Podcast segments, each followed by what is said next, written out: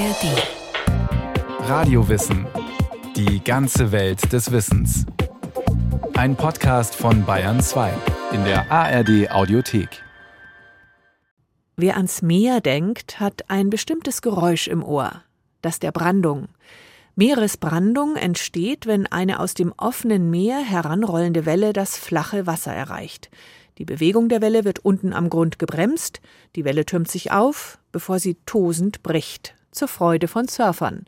Für den Küstenschutz wiederum ist die Meeresbrandung ein echtes Problem.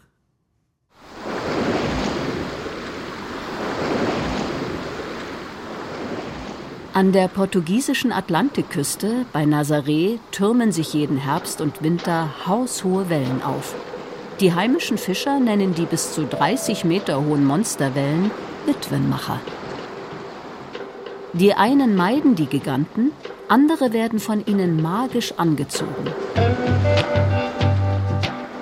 Big Wave Surfer aus der ganzen Welt lassen sich von Jetskis in die Wellen ziehen und rasen dann die steil abfallenden Wasserberge, die in Strandnähe laut krachend brechen, hinab. Es gibt für mich nichts Faszinierendes als so eine mächtige Wand im Rücken zu haben, da runterzufahren und das durchzuziehen. Erzählte der Nürnberger Big Wave Surfer Sebastian Steutner vor einiger Zeit in einem Interview mit dem Bayerischen Rundfunk. Vor Nazaré, das rund 120 Kilometer nördlich von Lissabon liegt, befindet sich ein Unterwassergraben, der die Wellen zusammenführt und die Energie des Wassers kanalisiert. An der Wand des Grabens werden die Wellen gestoppt. Die Länge der Wellen wird kleiner. Sie wachsen in die Höhe auch durch eine entgegenkommende Küstenströmung. Sebastian Steutner. Also die Saison geht jetzt von September bis Ende März und in der Zeit, wann auch immer große Wellen sind, die das Zeug haben, also die wirklich vom Windbedingungen her, von den Gezeiten her, von der Wellenrichtung, vom Wetter, also ob es jetzt äh, regnet oder nicht regnet, die Sonne scheint. Big Wave Surfer tragen einen Airbag, sodass sie bei einem Sturz, wenn sie von tonnenschweren Wellen umhergewirbelt und unter Wasser gedrückt werden, wieder schneller an die Oberfläche kommen. Ähnlich riesige Wellen wie an der portugiesischen Küste gibt es auch vor der Insel Maui auf Hawaii, in Nordkalifornien und an der Küste von Tahiti, wo die Wellen über einem Korallenriff brechen. Big Wave Surfen ist ein gefährlicher Sport. Anfang 2023 kam es zu einem tödlichen Unfall. Damals starb der brasilianische Extremsurfer Marcio Freire in der Brandung von Nazaré. Wind, Wetter, Gezeiten, Strömungen, der Meeresboden, die Beschaffenheit der Küste. All das bestimmt, ob eine Brandung stark ist oder ob die Wellen sanft an den Strand plätschern. Jochen Horstmann vom Helmholtz-Zentrum Herion in Geestacht in der Nähe von Hamburg befasst sich mit der Oberflächendynamik der Ozeane und erklärt, wie sich Wasserteilchen in Wellen bewegen. Viele denken ja, dass eine Welle so eine Art Massentransport ist, also dass sich dieser Wellenkamm vielleicht bewegen würde, aber letztendlich bewegt sich ein Partikel, das in der Welle oder auf der Welle schwimmt, immer nur hoch und runter und ein bisschen nach vor und zurück. Letztendlich auf sogenannten Orbitalbahnen, die im tiefen Wasser Kreisbahnen beschreiben. Also so ein Korken würde dann wirklich einen Kreis beschreiben, während diese Welle da durchläuft. Und wenn es jetzt ins flache Wasser kommt, dann würde diese Kreisbahn ja unten den Boden anfangen zu spüren. Und an dem Boden wird dann diese Geschwindigkeit zum Beispiel des Korkens oder eines Partikels im Wasser abgebremst. Und dadurch beschreiben die Partikel dann nicht mehr eine Kreisbahn, sondern so eher eine flach gedrückte Ellipse.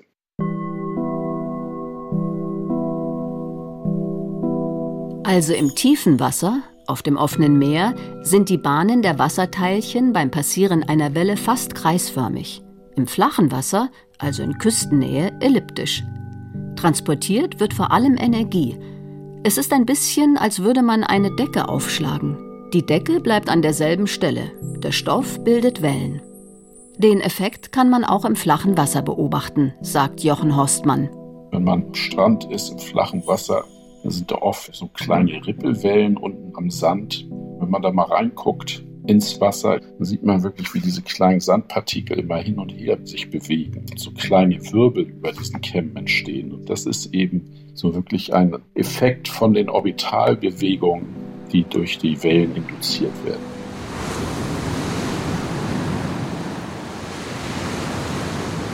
Wenn heranrollende Wellen vor Küsten auf die Wand eines Unterwassergrabens, auf Korallenriffe oder auf eine Sandbank treffen, werden die Bewegungen gebremst. Jochen Horstmann.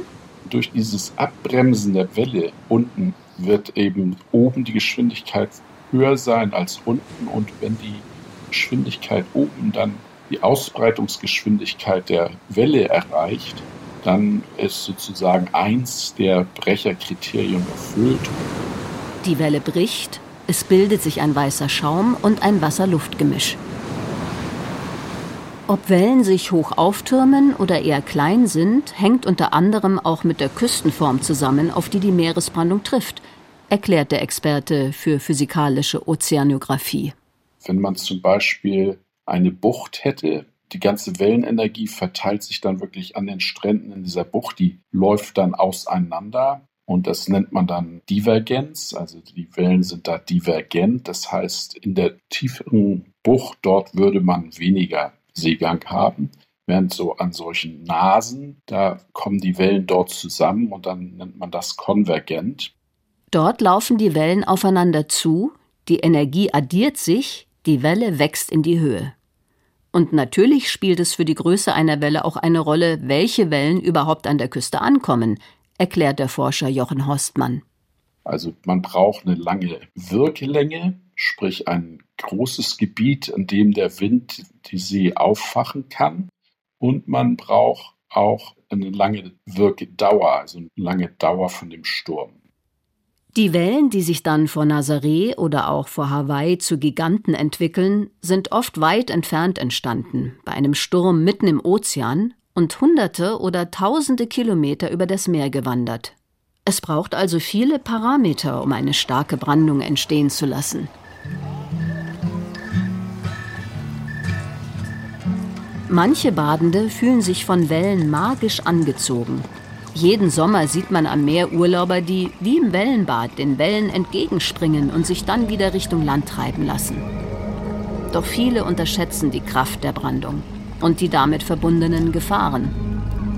Problematisch ist vor allem das Phänomen des Brandungssoges, sagt Alexander Paffrath von der Deutschen Lebensrettungsgesellschaft, kurz DLRG. Der entsteht beispielsweise, wenn das mit den Wellen in Richtung Ufer geströmte Wasser am Meeresboden zurückläuft. Und je größer da die Wassermassen sind, also je höher die Intensität ist, die da an Energie zum Ufer transportiert wird, desto stärker kann dieser Brandungssog ausfallen. Und dann werden den in der Brandung stehenden regelrecht die Beine weggezogen. Und gerade Kinder oder unsichere Schwimmer werden von dem Phänomen oftmals überrascht. Die landen dann halt unvermittelt im Wasser und dann kommt es zu brenzligen Situationen und das teilweise schon im brusttiefen Wasser. Das wird halt vielfach unterschätzt. Und ich sehe halt immer wieder im Sommer, dass dann da auch Eltern mit ihren Kindern im Spülsaum stehen und die Hand nicht am Kind haben. Und letztlich kann es dann alleine dadurch, dass man noch zupacken müsste und das Kind eben nicht an der Hand hat, einfach schon zu spät sein, weil die Kinder gegen diesen Sog sich nicht mehr wehren können, in Anführungszeichen. Wenn Kinder oder ungeübte Schwimmer, denen die Beine weggezogen wurden, dann wieder auftauchen, werden sie manchmal schon von der nächsten anrollenden Welle wieder umgerissen oder überspült. Denn Wellen treten in Gruppen auf. Alexander Paffrath. Dann kommt noch eine Panikreaktion, ein Schockmoment dazu und das ist halt das Problem, was da auftreten kann. Und je nachdem, wie hoch die Wellen sind, haben wir ja dann da auch noch eine gewisse Gischt. Wenn man dann in dieser Gischt einatmet, dann atmet man letztendlich auch Wasserpartikel ein. Und gerade bei einem ungeübten Schwimmer führt das einfach zu Panikreaktionen und dann im Worst Case auch tatsächlich zu einem potenziellen Ertrinkungsfall. Auch Gezeitenströmungen, also Strömungen, die durch Ebbe und Flut ausgelöst werden, können für Schwimmer gefährlich werden. Gerade bei Ebbe kann man natürlich rausgezogen werden ins offene Meer. Und daher sind die Badezeiten an den bewachten Badestellen an der Nordsee in aller Regel auch so kurz vor oder ein, zwei Stunden vor dem Hochwasser. Das heißt also mit dem auflaufenden Wasser, sodass man in diesen Sog der Ebbe eigentlich gar nicht reingeraten kann. An allen unbewachten Badestellen sollte man es tunlichst vermeiden, dann tatsächlich ins Wasser reinzugehen. Besonders viele Rettungseinsätze gibt es für die DLRG aufgrund der tückischen Rippströmung, die auch unter dem Namen Treckerströmung bekannt ist. Dabei strömt Wasser vom Strand in Vertiefungen im Meeresboden zurück aufs Meer. Es ist eine oft mehrere Meter breite, sehr schnelle Strömung, gegen die Schwimmer nicht ankommen. Das Gefährliche? Rippströmungen können plötzlich und an unterschiedlichen Stellen auftreten, also auch an Stellen, an denen es kurz vorher noch ungefährlich war. Gerät man in diese Strömung, sollten Schwimmer keinesfalls versuchen, gegen die Strömung anzukämpfen. Die Ursache tödlicher Unfälle in Rippströmungen ist fast immer Ertrinken durch Erschöpfung. Vielmehr sollten Schwimmer quer zur Strömung aus dem Hauptstrom rausschwimmen, rät Alexander Paffrath von der DLRG. Mit einem geübten Auge kann man schon einigermaßen erkennen, wo denn eine Treckerströmung ist. Also zum Beispiel, dass man sieht, dass in einem Bereich das Wasser aufgewühlter ist als in einem anderen. Oder die Oberfläche sieht völlig anders aus als im umgebenden Wasser. Zum Beispiel im Gegensatz zur flachen Umgebung ist da dann so eine leicht gekräuselte Wasseroberfläche. Oder aber, dass die Wellen, wenn man da ein bisschen länger drauf guckt, in einem anderen Winkel brechen als in dem restlichen Brandungsbereich. Aber das sind Dinge, die sind halt für Otto Normalurlauber in Anführungszeichen nicht wirklich einfach zu erkennen. Nicht nur für Menschen, auch für Tiere können Stürme mit starken Strömungen und hohen Wellen tückisch werden. So wurde 2023 nach dem Sturm Soltan auf Sylt eine geschwächte Karettschildkröte angespült, die eigentlich im Mittelmeer heimisch ist.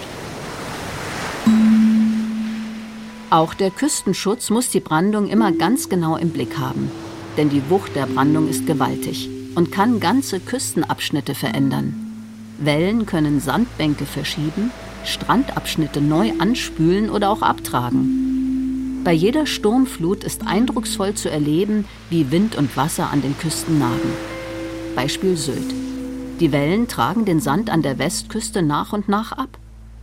Der Kampf um Land und Sand ist für Sylt eine Überlebensfrage, heißt es auf der Webseite der Insel.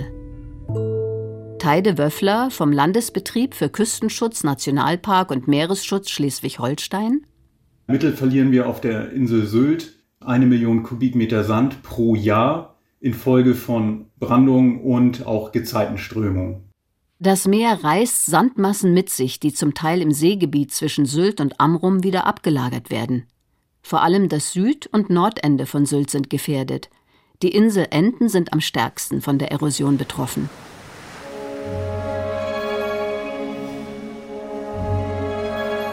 Bereits Mitte des 19. Jahrhunderts unternahmen die Bewohner von Sylt erste Versuche, ihre Insel vor der Brandung zu schützen. Damals wurden sogenannte Buhnen errichtet. Das waren zunächst Holzpfahlbuhnen später dann auch Stein, Stahlspundwand und Betonpfahlbuhnen, die in langen Reihen rechtwinklig zur Küste ins Meer geschlagen wurden. Diese sollten die Brandungs- und Gezeitenströmungen vom Ufer fernhalten. Sehr effektiv ist diese Methode auf Sylt allerdings nicht gewesen. Eine nachhaltige Verminderung des Küstenrückganges konnte durch die Buhnen nicht erreicht werden. Daher wurden die Buhnen an der Westküste von Sylt in den letzten Jahren fast vollständig zurückgebaut. In Westerland wurde eine Ufermauer errichtet. Doch die Erosion ist stark. Immer wieder stehen aufwendige Reparaturarbeiten an. Um Landabbrüche an der Westseite der 38 Kilometer langen Insel zu verhindern, wurden ab den 1960er Jahren am Strand von Hörnum im Süden von Sylt Tetrapoden ausgebracht. Das sind riesige, vierfußige Steine aus Beton. Mit Hilfe von Tetrapoden wird vor der Küste eine Art künstliches Riff geschaffen – erklärt Jochen Horstmann.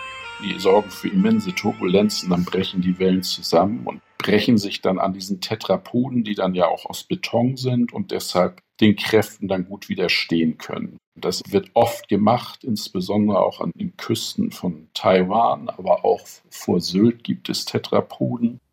Die Wellenbrecher aus Beton sind mit rund sechs Tonnen allerdings so schwer, dass sie je nach Untergrund einsinken und dann nicht mehr den gewünschten Effekt erfüllen. Auch auf Sylt stecken einige der Riesensteine schon tief im Sand.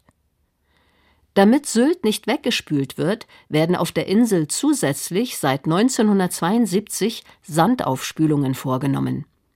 Dabei entnehmen Baggerschiffe etwa acht Kilometer vor der Westküste ein Sand-Wasser-Gemisch und pumpen dies über Rohrleitungen an den Strand.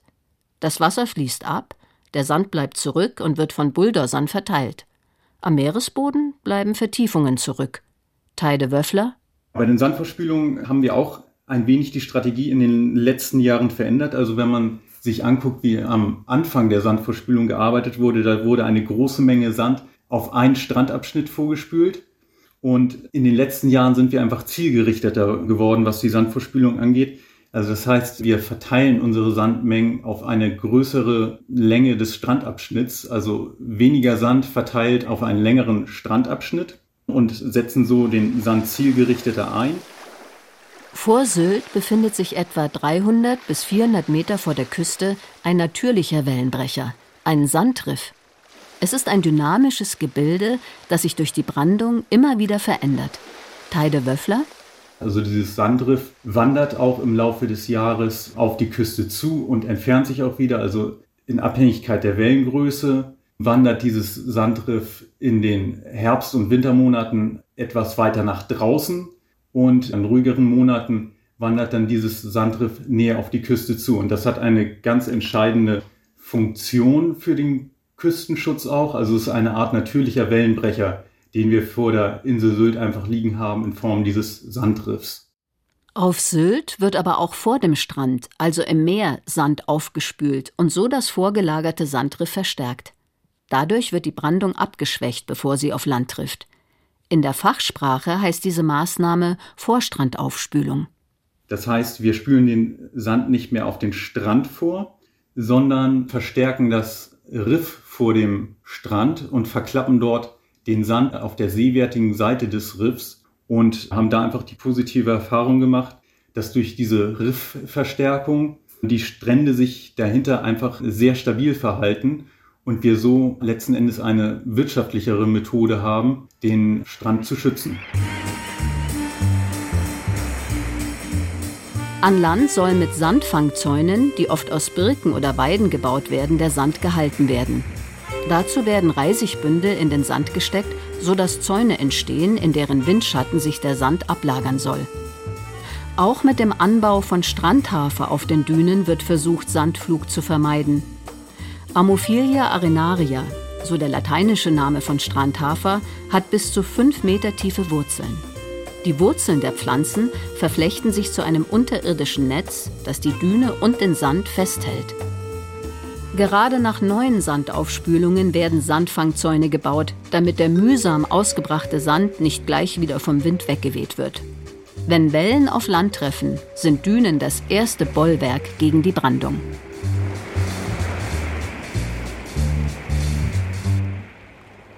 Seegang und Wellenschlag gefährden auch die Deiche, die Küstenbewohner vor Überflutungen schützen sollen. Bereits jetzt wohnt in Schleswig-Holstein etwa ein Drittel der Einwohner in potenziell überflutungsgefährdeten Gebieten. Angesichts des Klimawandels steht der Küstenschutz vor neuen Herausforderungen, so Teide Wöffler vom Landesbetrieb für Küstenschutz, Nationalpark und Meeresschutz. Also eins ist sicher, dass infolge des Klimawandels der Meeresspiegel weiter ansteigt. Und ganz sicher ist dann auch, dass zukünftige Sturmfluten auf diesen gestiegenen Meeresspiegel aufsatteln. Also sprich, wir haben Meeresspiegelanstieg von einem Meter und dementsprechend laufen dann zukünftige Sturmfluten auch mindestens ein Meter Höhe auf. Und dann haben wir es natürlich auch noch damit zu tun, dass in größeren Wassertiefen auch ja einfach eine größere Seegangsenergie steckt. Also es können sich größere Wellen bilden in tieferem Wasser die Wellen können eine größere Periode haben und somit haben wir es dann einfach mit einer größeren Brandungsenergie zu tun, die auf unsere Deiche und auf unsere Küsten trifft. Deshalb werden in Schleswig-Holstein die Deiche verstärkt und ausgebaut. Die sogenannten Klimadeiche sind höher, breiter und flacher. Teide Wöffler? Das Profil verfügt über eine wesentlich breitere Deichkrone, auf die dann die nachfolgenden Generationen eine sogenannte Kappe aufsetzen können mit vergleichsweise geringem Aufwand. Und die nächste Generation, die den Deich dann wiederum verstärkt, kann dann halt, wenn sie diese Kappe aufgesetzt haben, einem Meeresspiegelanstieg von 1,5 Meter schon mal entgegenwirken. Dadurch, dass einfach der Deich so breit jetzt ausgestaltet ist, dass man dann letzten Endes nur noch eine Kappe oben drauf setzt. Und dann gibt es noch die zweite Ausbauoption bei diesem Klimadeich, dass dann wiederum das Profil nochmal abgeflacht werden kann, das letzten Endes dann auch wiederum mit sehr geringem bautechnischem Aufwand Wasserstände bei einem Meeresspiegel von bis zu zwei Meter gekehrt werden können.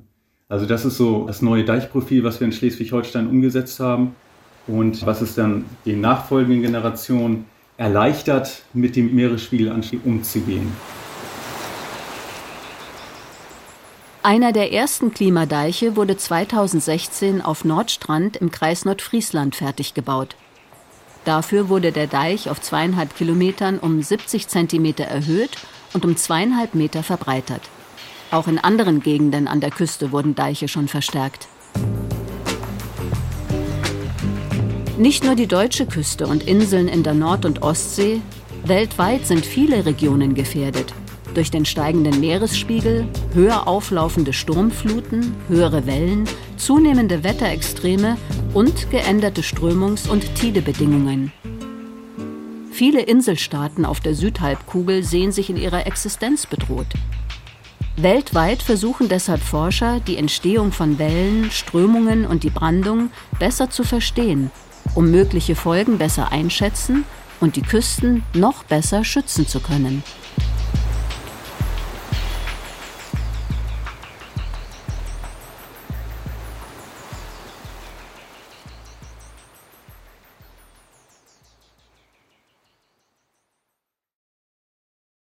Claudia Steiner über die Meeresbrandung. Wenn Ihnen diese Radiowissen-Folge gefallen hat, wir hätten da noch mehr. Zum Beispiel auch eine Folge über Monsterwellen, über Ebbe und Flut oder über die Ausbeutung der Meere. Finden Sie, findet ihr alles in der ARD Audiothek und überall, wo es sonst Podcasts gibt.